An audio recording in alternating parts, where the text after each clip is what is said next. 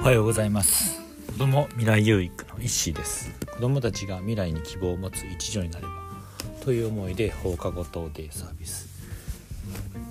就労継続支援 B 型事業所アソーラの運営をしたりしています。はい。ということで今日なんですけども、えー、今日は何かを犠牲にしろ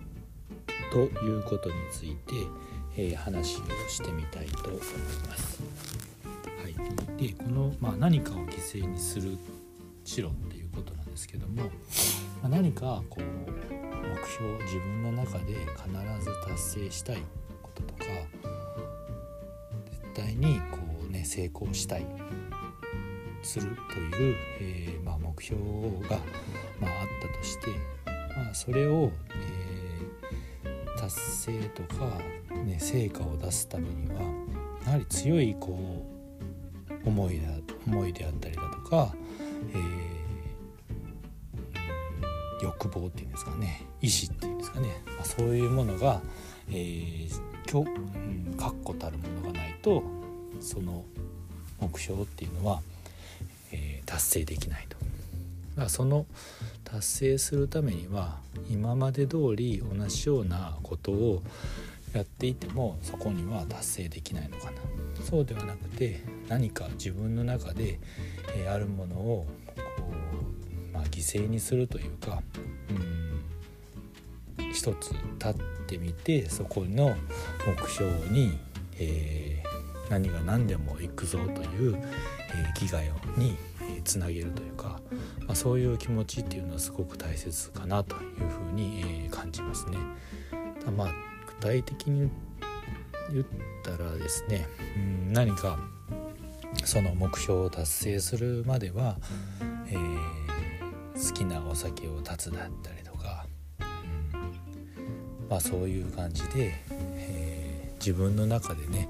何かちょっとねこう、うん、負荷をかけてまあトークンじゃないですけどもまあご褒美っていうんですかね。まあそれをこう与えることによってまあそれって、まあ、犠牲というかねそういうふうに、えー、目標を目標を達成した後のこう喜びに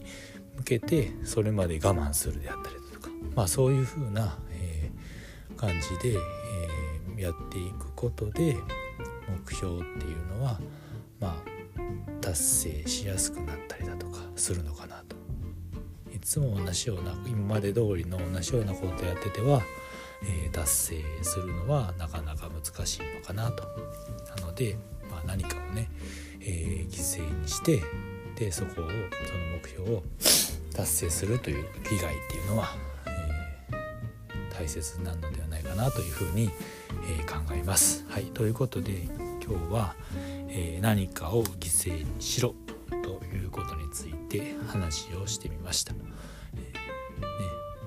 一つ大きな目標に向かってね、えー、達成するために、えー、何か我慢したりだとかその我慢することによって強い意志っていうのを、えー、芽生えていきいくよういく必要があるなというふうに感じます。ということで今日はこれで終わります。最後まで聞いていただきありがとうございます。では今日も未来有益な一日を。